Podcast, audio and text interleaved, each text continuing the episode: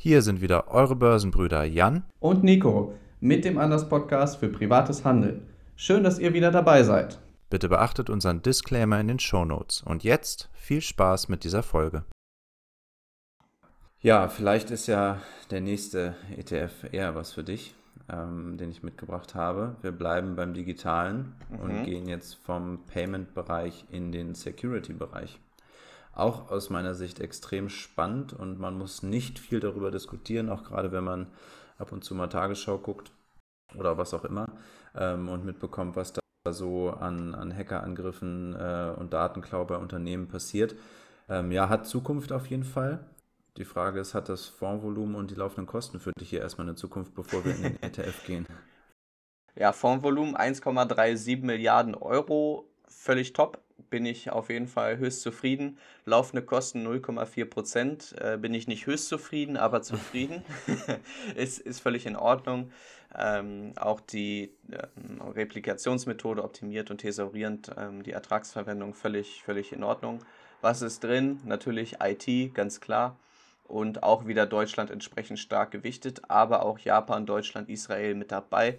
Insofern. USA, USA meintest du gerade, ne? Du oh ja, gesagt, sorry. Deutschland stark gewichtet. Ist zwar jetzt auch mal dabei, aber äh, USA auf jeden Fall Big Player mit 60 Prozent, ne? Ja, genau, richtig. Da habe ich mich genau versprochen. Genau, USA 60 Prozent dabei. Ähm, das kennt man ja mittlerweile schon. Ja, und äh, zum Thema kennt man schon. Äh, ich finde es auch spannend bei den Unternehmen, die mit drin hängen. Von der Gewichtung her erstmal wieder ein bisschen moderater als bei dem ETF, den wir eben hatten. Aber ähm, ja, die Namen hatten wir heute schon teilweise. Ne? Rapid 7, größter Player, Cloudflare wieder dabei. Äh, ich weiß nicht, ob dich das freut. DocuSign ja. Äh, auch mhm. dabei. Oder Leute wie Datadog ähm, habe ich auch schon des Öfteren von dir gehört.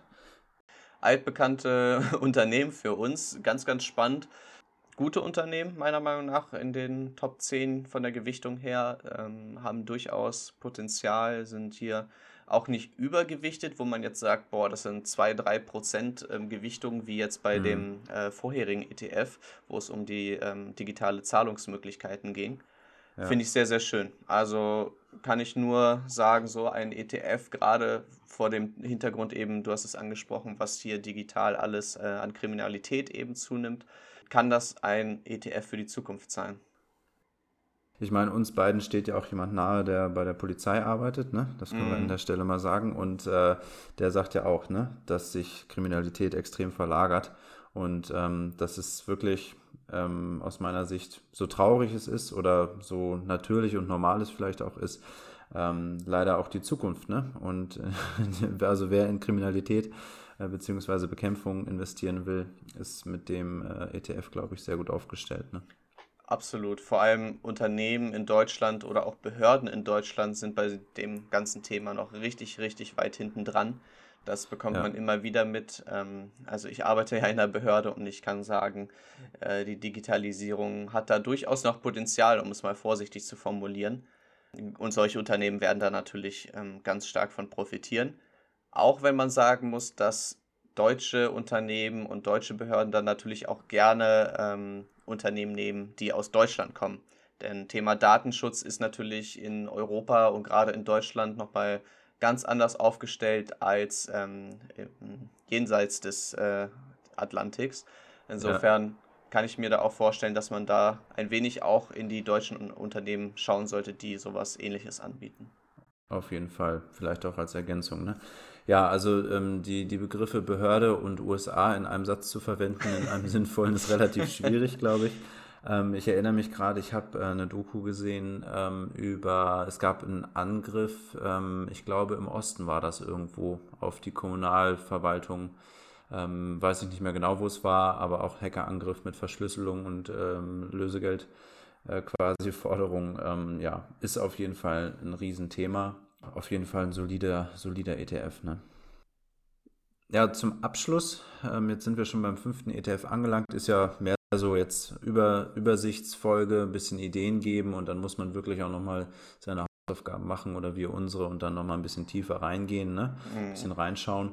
Ähm, zum Abschluss habe ich dir jetzt aber nochmal was anderes mitgebracht, was jetzt in erster Linie zumindest nicht so viel mit äh, KI, Digitalisierung und Co. zu tun hat. Nämlich, und jetzt halt, ähm, stell das Hüftgelenk gerade, der iShares Aging Population ähm, ETF. Und auch da äh, sieht man ja schon im Namen, es geht in diesem ETF, und das finde ich ganz spannend, um die Ausrichtung auf Unternehmen, die sich quasi damit auseinandersetzen, dass unsere Bevölkerung immer älter wird. Und davon soll partizipiert werden, beziehungsweise von den Unternehmen, die eben genau diesem Fakt begegnen. Super spannend, finde ich. Ähm, ich kann ja nochmal die Kategorien nennen, ähm, ja. die unter dieses Thema fallen. Also natürlich Pharmazeutika, vor allem Biopharmazeutika, Lebens- und Krankenversicherung, Krankenhauseinrichtungen und Reisen. Aha. So, so. Ist äh, natürlich klar, dass das Gesundheitswesen hier einen entscheidenden Anteil hat. Ne? Was ich spannend finde, eben auch natürlich äh, Finanzen ist, ist auch ein Thema da drin. Und hier haben wir auch wieder die übrigens, ähm, wenn man jetzt die Länder anschaut, ordentlich wieder vertreten mit äh, über 47 Prozent.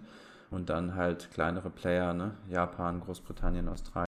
Fondsvolumen ist aber ganz ordentlich, ne? Mit 751 Millionen kann man, kann man machen, ne? Die Kosten schmecken dir wieder nicht so ganz mit 0,4 Prozent. ja, genau. Ist, ist aber noch in Ordnung, ist ja ein sehr spezieller ETF auch. Ähm, geht für mich klar, hast du, bin ich voll bei dir. Absolut. Und jetzt haben wir wieder, oder ich zumindest, äh, ich oute mich, eine große Herausforderung bei den Unternehmen. Also was ich erstmal sagen kann, ist, dass sie wirklich mit kleinen Teilen gewichtet sind. Also größte Position ist gerade mal 0,5 Prozent und dann geht es langsam abwärts, also relativ gleich verteilt. Aber bei den Namen, also ja, ein paar schon mal gehört, äh, so wie Carl Zeiss Meditech zum Beispiel als zweitgrößter Bestandteil. Ähm, kennst du noch mehr oder Moment, ich muss hier nochmal aufrufen. Genau.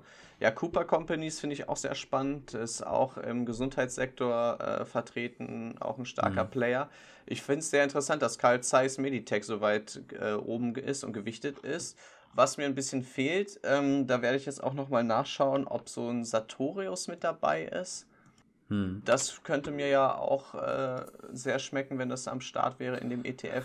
So, sofern ich das richtig äh, weiß, ist es aber nicht mit dabei, weil es nicht eindeutig auf hm. diese ähm, Schiene Aging Population ausgerüstet, äh, ausgerichtet ist.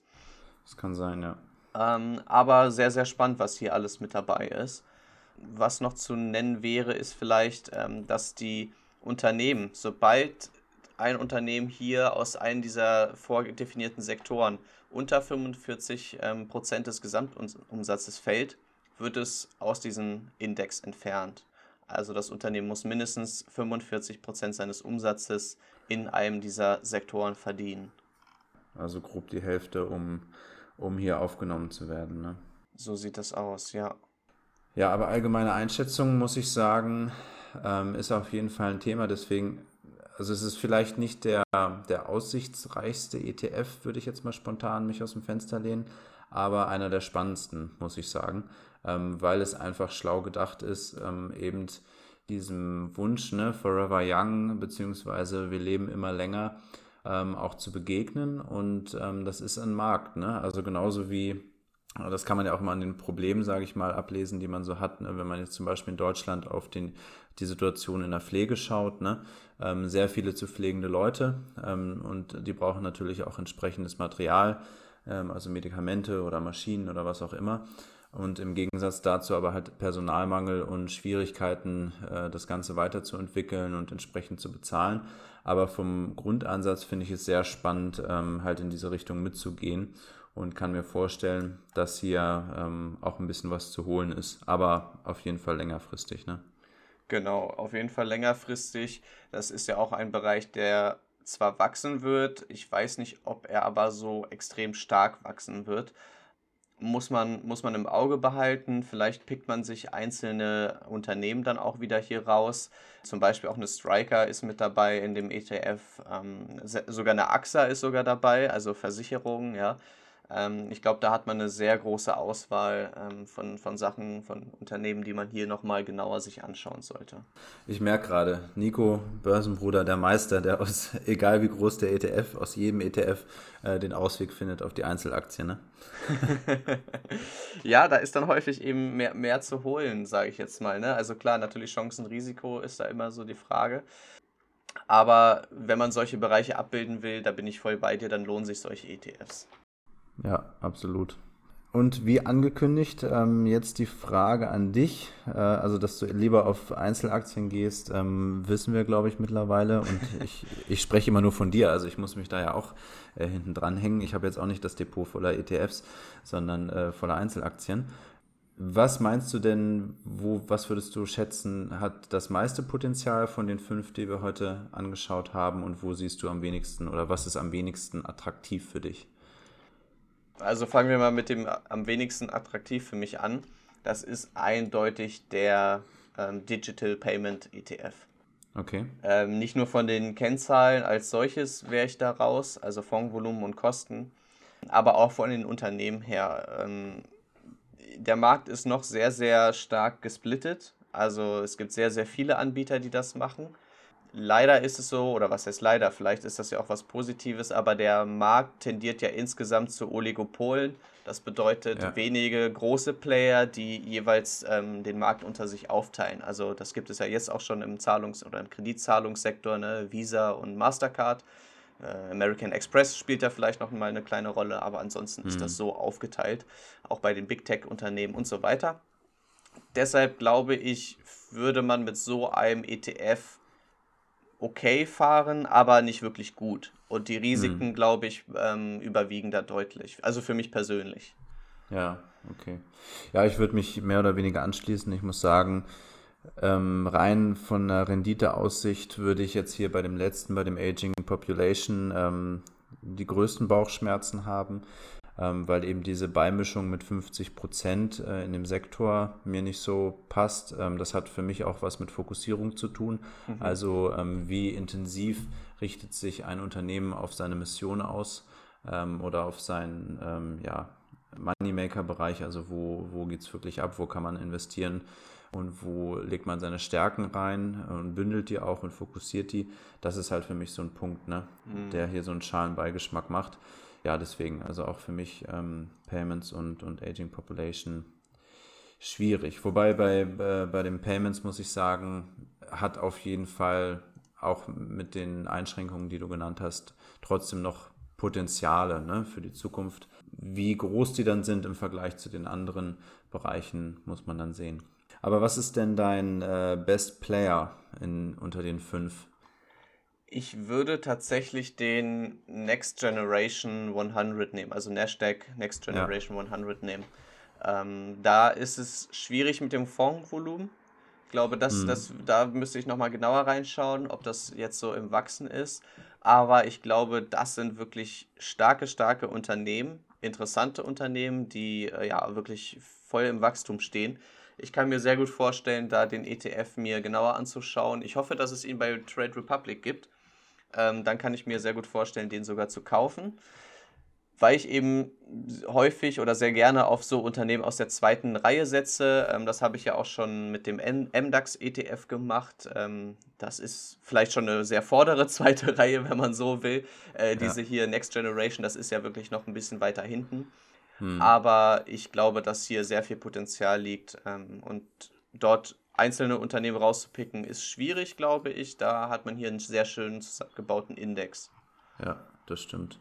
Ähm, schließe ich mich soweit an. Ich muss sagen, äh, Security und KI ist für mich auch spannend. KI haben wir angesprochen aus mehreren Gründen mit Vorsicht zu genießen. Da muss man wirklich auch eine gute Portion Glauben haben, glaube ich. Äh, und, und einen langen Atem. Deswegen Security, glaube ich, wird aus meiner Sicht noch etwas unterbewertet, also wie wichtig das eigentlich ist.